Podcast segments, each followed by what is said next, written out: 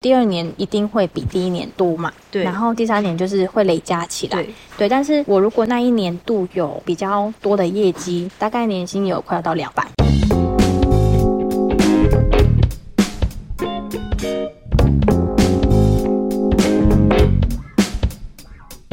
大家好，我是阿拉尼。今天我们继续来聊聊保险业务人员这一个职业。在上集的收尾，我们用华华的年薪作为彩蛋。那这一集就要公布答案了。如果你等不及的话，可以先到职业案内所的 IG 去看一下哦，看看跟你心中想的是不是差不多。那这一集除了讨论关于薪资的内容之外呢，还会讲到就是诶，这个保险业务人员的辛酸的部分是在哪里？然后踏入这个行业，它比较辛苦的地方是在什么地方？以及诶，这个行业跟大部分的人想象可能是不太一样的。有些人会觉得说，诶，保险业务人员他就是一群好像唯利是图的人，如果从你身上挖不到钱的话，他可能就不会理你，或者是说他看到你就很像是饿虎扑羊一般般。但其实不是所有人都这个样子啦，很多时候这个职务要做的长久的话，其实是需要有其他种的态度的。那我们就来听听华华他怎么说吧。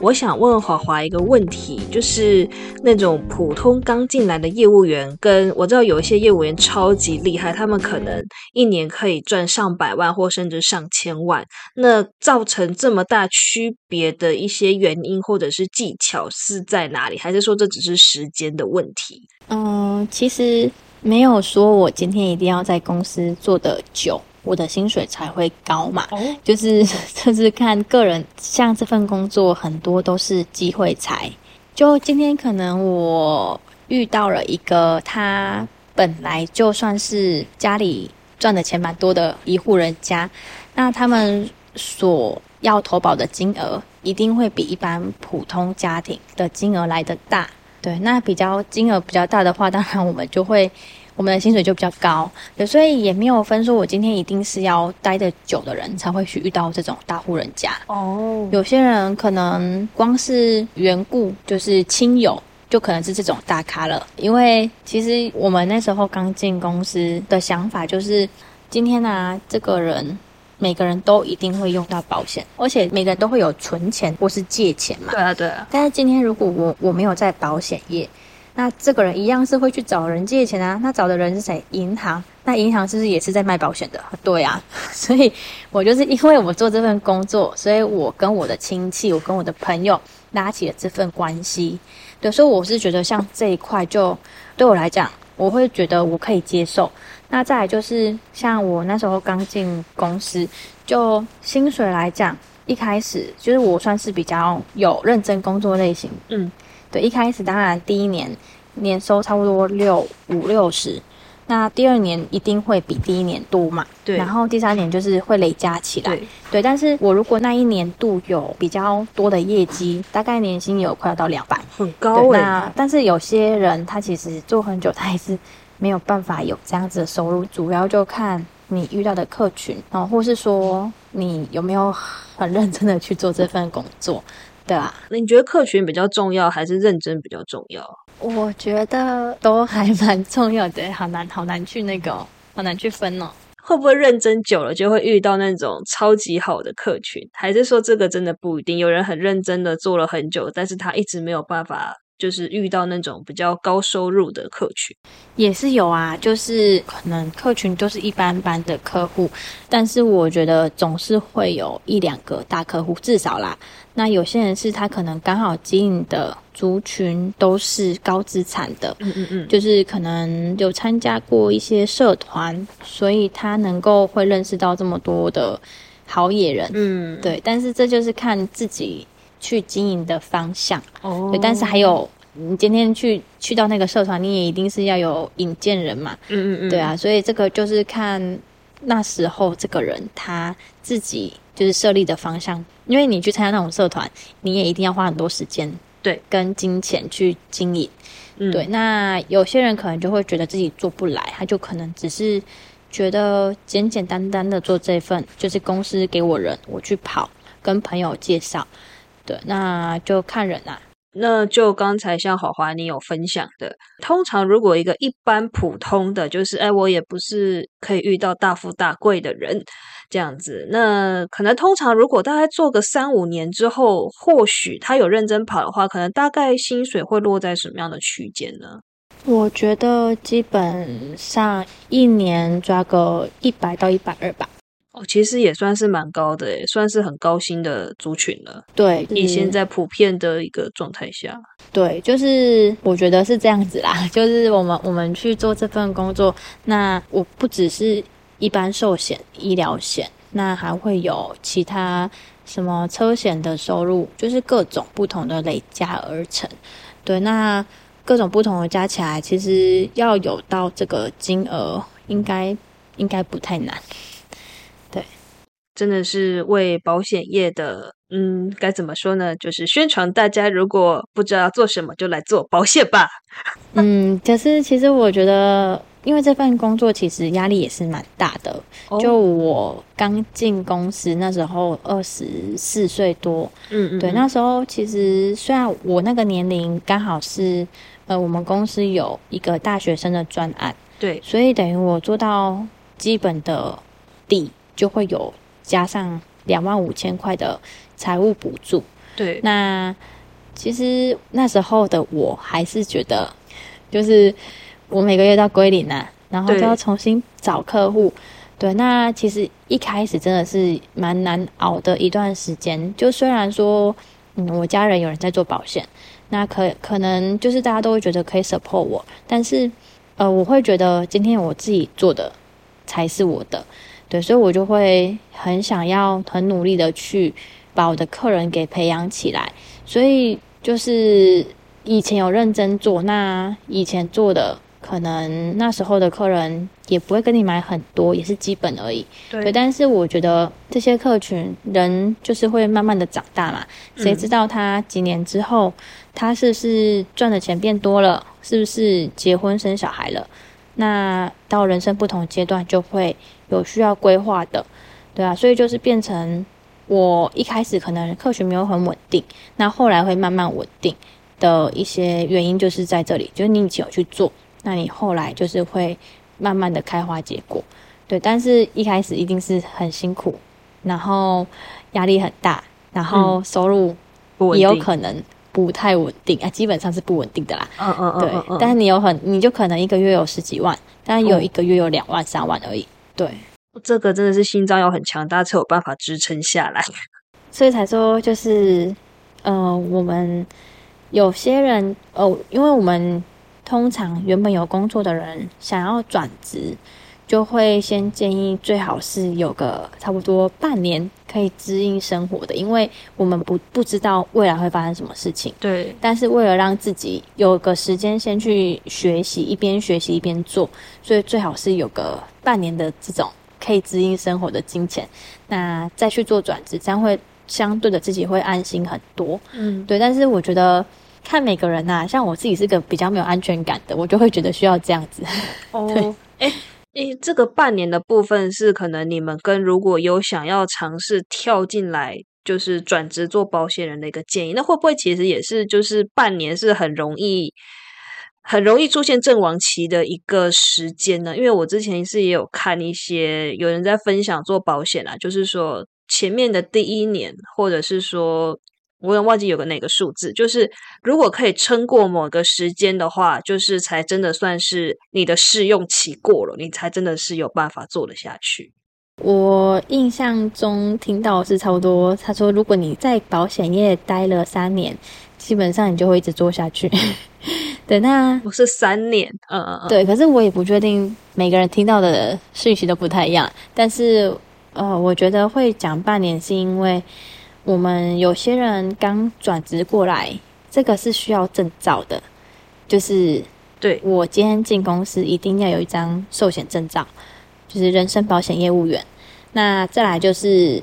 产险、外币、投资型等等的，对，那。我是需要时间去把这些证照给准备好，准备好你才可以去做招揽嘛。所以我会觉得会留一点时间，是你可以一边准备证照，然后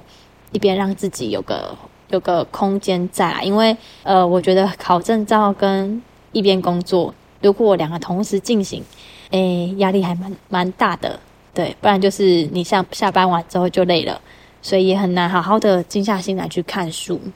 诶，不过说到下班，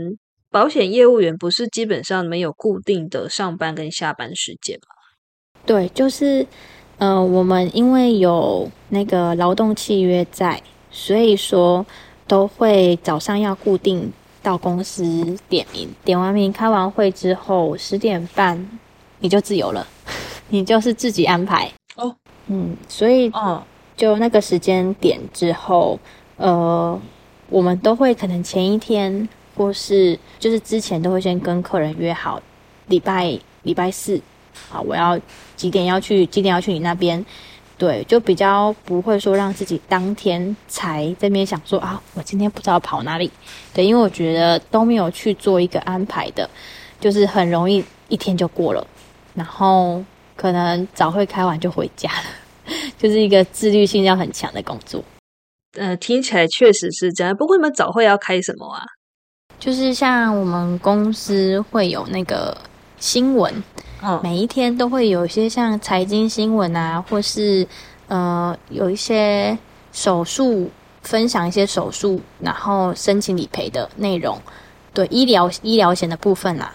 对，或是储蓄险的话，现在有什么新的商品，就会直接我们公司那个会有一个像新闻台的，他会前一天先把这个影片放上去，然后我们隔天早上就是一起观看，差不多半小时的时间。哦，半小时，诶可是刚才你说大概可能八点半打卡到十点，十点半可以离开那个空间，那剩下一个半小时你们要干嘛？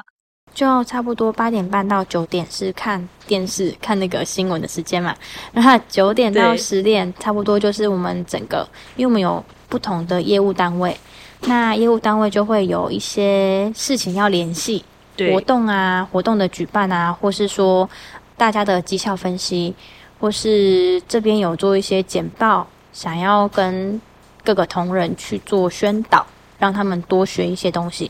对，就会在这。差不多到九点到十点的时间去做这样的事情，然后十点之后就稍微会处理一下我们所收回来的案件，然后交给公司，然后就就自由时间。对，没错，Happy Hour。嗯，那那通常啦，就以华华你自己在当业务员的时候来说，就是你大概一天会排几个客户啊？一天我都至少三位啊。就是让自己跟三位客户去做接触，可是如果是平日的话，真的有办法约到三位吗？因为大家可能在上班或者什么的。其实三位算是 还蛮少的，对，真的三位算少。嗯，因为我刚刚讲的三位是至少要看到人的哦，至少就是有些人会觉得我今天传个讯息给他，就算有拜访客户，但是。我觉得要实际上你要见到面，这样才算是才会记到我自己的。真的是也也蛮辛苦的，一天要跑三个人。嗯，像你们这样子的话，其实也可以说是没有假日的状态嘛。就是假日如果有客户要见面或是要干嘛的话，基本上还是会配合。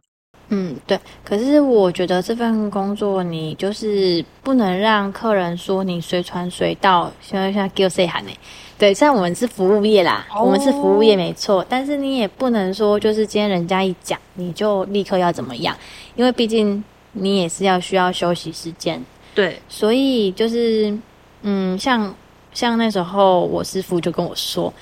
嗯，你九点之后或是九点半之后不要再接客人的电话。就是你要让他们知道你也是需要休息的，不然就是你说明天再处理，因为现在也不在公司，你很多事情你也不能做。嗯嗯嗯，对啊，除非是你真的很熟，你就是务必处理的，对，不然就是不要让人家都觉得好像你就是便利商店哦，二十四小时全年无休。对，所以就是自己要养成客户的这种习惯。假日的话，就你自己安排啊，因为。很多客户都是假日才有空啦，因为大家都是我们台湾有七十 percent 的人都是劳劳工阶级，所以你要一般时间再去见到客人真的很难。我们一般时间见到的都是家庭主妇、退休族群，或是也是业务的，嗯嗯嗯，学生对哦，也也是业务对啊，才。会在一般时间在那边跑来跑去啊。哎、可是你你们会跟其他的业务，就是哦，不一定是做保险的业务啦，就是其他的业务职的人。嗯你说去联联络嘛之类的？对啊，对啊，对啊。也是会啊，就是像我们跟同业都也是会有联络。那联络的用意就是，其实保单就都很像啦，可是你有时候还是需要人家协助去帮你查询一些事情，对，或是说像公司每间公司的保单的类型有一点不一样，所以你可能客人很想要买，嗯嗯然后你就会跟他说，其实谁会有。对，当然我们是不能去介绍别家保单，因为我们不是经纪人。哦，但是，但是那个哪一家有这个本来就是事实啦。对啊，我就让客人自己到时候去选择，因为毕竟你今天你要做这份工作，如果别人问你你什么都不知道的话，会感觉很 low。可以可以理解。所以就是说，需要定期跟同业保持互动。就是客人说：“哎，我想要买那个。”你可能会说：“呃，那个我们没有。”你可能要去跟哪一家买，嗯，在做这相互转介这样，所以要去保持一个相当良好的一个互动关系。哦，原来如此。哎，不过你刚才有提到说，如果啦有一些客人他们在一些比较紧急的状况之下联络你，会不会通常都是要理赔的时候？我撞断腿了，或者是我怎么了？其实他们很多，我觉得接到蛮多的都是要画出钱盒啊，你进来。哦，我说啊，我 Vicky 还不好啦。哎呀，我就说那个，你第一件事情是先叫警察，叫救护车，警察跟救护车。对啊，你叫我去，我只能去，最多我只能跟你说你要做什么，留什么资料，嘿，到时候来申请理赔用。啊，我去那边也无于事无补啊，所以我就会跟他说，就是你现在你打给我，我会先跟你询问一下事故的状况。好，然后事故状况问完之后，对，你等一下先打一，先打打电话给警察，跟他说你出车祸了。好，然后我就说我等一下传赖给你，跟你说你要准备什么资料。那你之后有空再传给我，我帮你报出险。对，就这样就好了。所以其实真的是出事了，第一个打给业务员，不是打给警察、哎，其实是其实是打给警察啦，只是他们如果顺序反了，你也是要先跟他们简单教育一下。哦，哇，不是，我是觉得有这样的人在，其实也是蛮有趣的。嗯，很多人其实第一件事情都会打给业务员，所以才说其实哦有个就是你车车险，车险很多人都是买完车之后直接直接寄来缴费，寄来缴费，然后都不知道业务员。那我就会跟他说，如果今天万一不小心发生事情了，如果你是寄来就缴费的，请问你要找谁？谁可以帮你？嗯，对，所以很很多人就是因为这样，所以车险才会找认识的人去保，因为他们这样出事了，才有人可以问。才知道要打给谁对。，对，那关于讲到理赔这件事情啊，就是你们如果帮客户去争取理赔的话，如果说假设啦，你今天有十个客户，然后有一半可能都在今天需要都遇到要理赔的状况，那你会不会被公司盯上说，诶，你是不是诈保？你这个业务员不行，会做遇到这种状况吗？其实只要不要是跟你保完没有多久就出事的，那个都不太有影响。公司是怕说这个人短期内就理赔，那这样就真的很可疑呀、而且如果不止一个，有好几个，然后都赔很多钱，那就很像本来就有这个状况了，然后为了要用保险赔，所以才赶快跟你投保。但是我觉得像这种机会不高啦，因为我们公司在审核客户的时候都就是蛮算严格啦，不会说今天随便一个人身高体重不正常，或是那个年龄不正常就让他去做投保动作。身高体重不正常或年龄不正常，有可能是什么状况？太矮、太高、太胖、太瘦，就是一定会去算那个身体质量指数、BNI。哦了解了解。对，哇，其实要注意的事情也还是蛮多的。诶，那通常多久？假设啦，一张嗯医疗险保单买下去了，那通常多久如果出现事情的话，比较不会被怀疑？两年以上，比较好像预谋性。两两年以上，两年对哦，，因为我我们一般人哦其实都是身体健康的状况下去买保险的，嗯，对所以两年应该还好啦，因为契约是终身的嘛。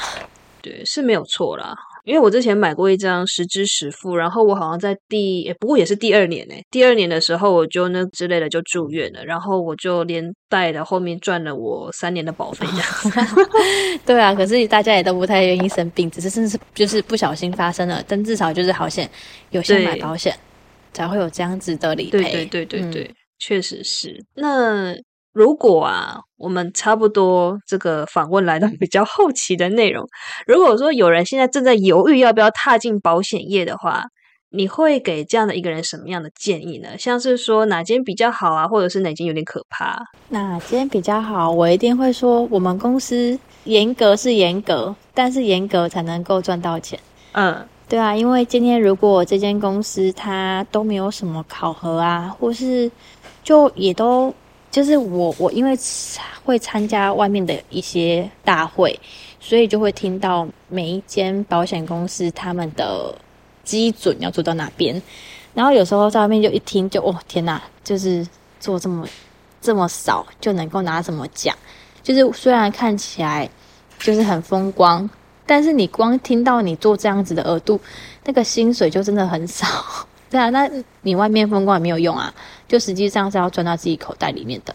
对啊，那我会觉得像我们公司就是第一个教育体体制非常的完整，就不会让我们今天一进公司就害怕不知道该做什么，然后该了解什么。就是公司他都已经把这个课程都已经列好了，你只要反正今天你来上班，那你上班之前也是一定会经过两个礼拜左右的培训时间。对，所以我觉得，嗯呃，你今天已经来公司，已经进来公司报生了，报生了之后，我们就已经比外面的人还要厉害一些些了。对，那当当然你厉害一些些，你的存活的几率就更高啊。对对啊，所以我觉得我们公司在教育这块赢别家很多，然后再就是福利制度也蛮完善的，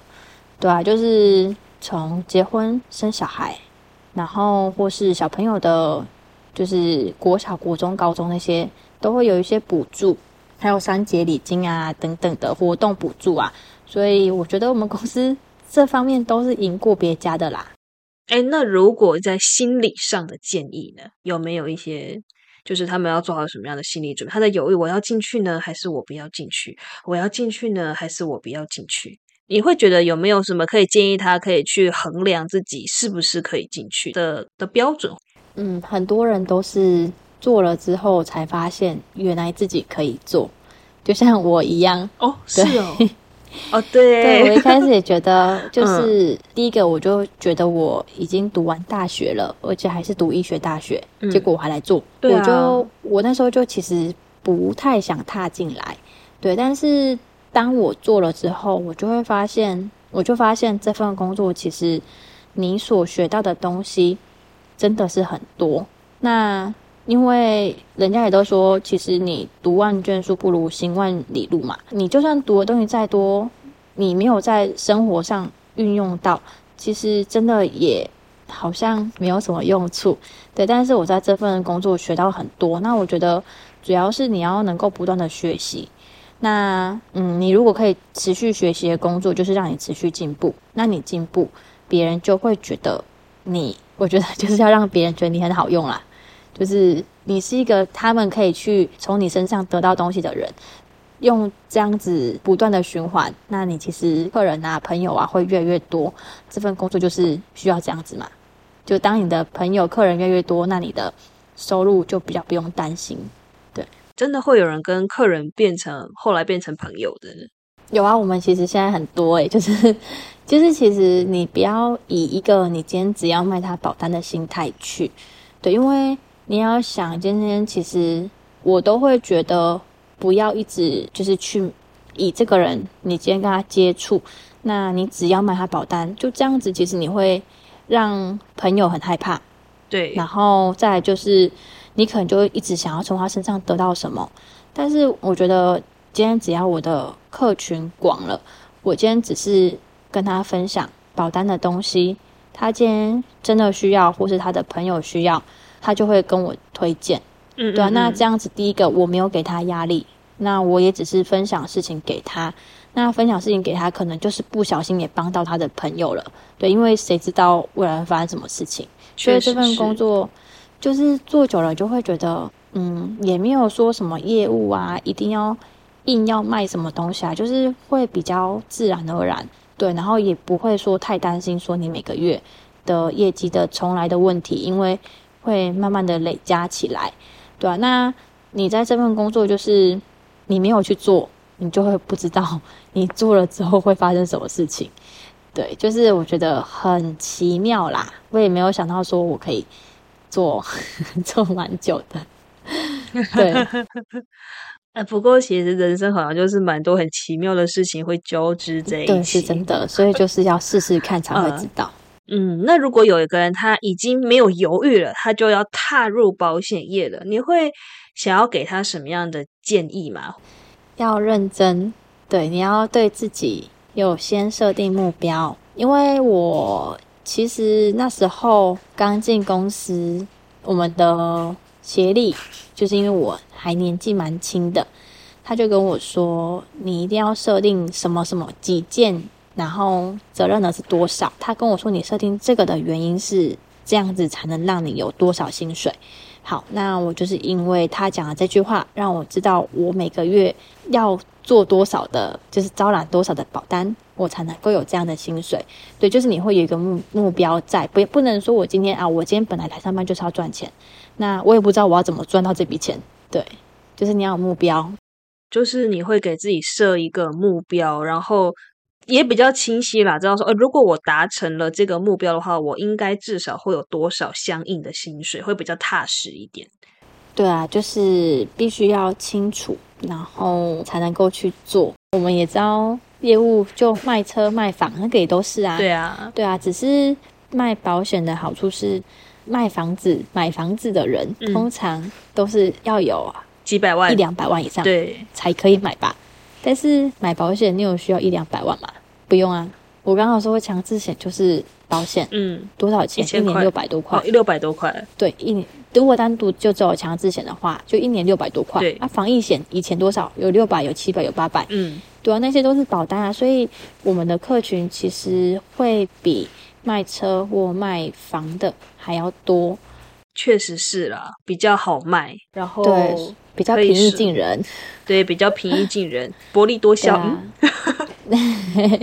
客群比较广泛。那最后我们的访谈大概就到这里了。那华华有没有什么话想跟大家说的呢？我觉得，如果是以年轻人，因为我就是年轻人那时候进来，虽然现在不是年轻人了啦，对，但是我一直觉得刚出社会没有多久的人来做业务，可以让你从中学到很多社会历练，然后看的也会比同年龄层的还要多。那从事业务的一定都会有一个想法，就是我今天是想要赚多一点的钱，对，但是就不要急呀、因为嗯，像做业务这种事情，本来就是有时候是靠机会、运气，对，那只要踏实的去做，那我觉得就是不用怕说赚太少钱，对啊，那就是薪水是有起有伏，对啊，只是我们就是要让它取得一个平衡点，但是这个平衡点都一定是比一般传统业还高，对啊，那主要就是要自律，知道这个时间点你该做什么，就算你的工作很弹性，你也要在应该要工作的时间去做工作的事情。对我来讲是这样啦，所以我就会觉得我的薪水是有成长的，然后还蛮喜欢这样子的工作。那今天非常还是再次感谢，非常感谢华华来接受我的访问。我们今天的这个内容就大概分享到这里，那就跟大家说一声拜拜了，好拜拜。大家拜拜。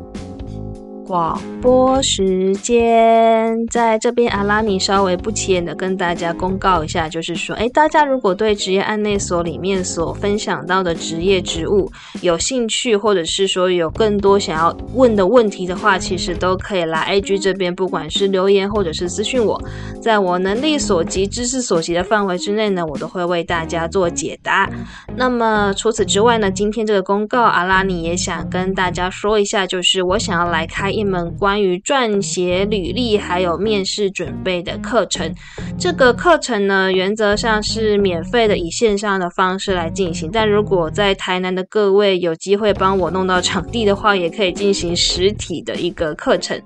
那么为什么会想要开这门课呢？主要是因为之前有时候在帮别人看履历，或者是说帮别人进行模拟面试的过程中，其实会发现有一些共同的问题。那我想说，这样的一个资讯，其实如果越多人知道会越好，就是。大家在撰写履历或者是面试的过程中，其实都会有所帮助。只是也不知道会有谁想要听这些资讯，或者是听我上课教课这样子。所以说，如果大家对这个东西是有兴趣的话呢，就希望可以来我的 IG 这边私讯我，跟我说明一下，就是你的想法，或者是说你有没有想要。哎，听听看这样的一个东西，如果有的话呢，我再来找时间开课。那么就这样喽，跟大家说声拜拜，拜拜。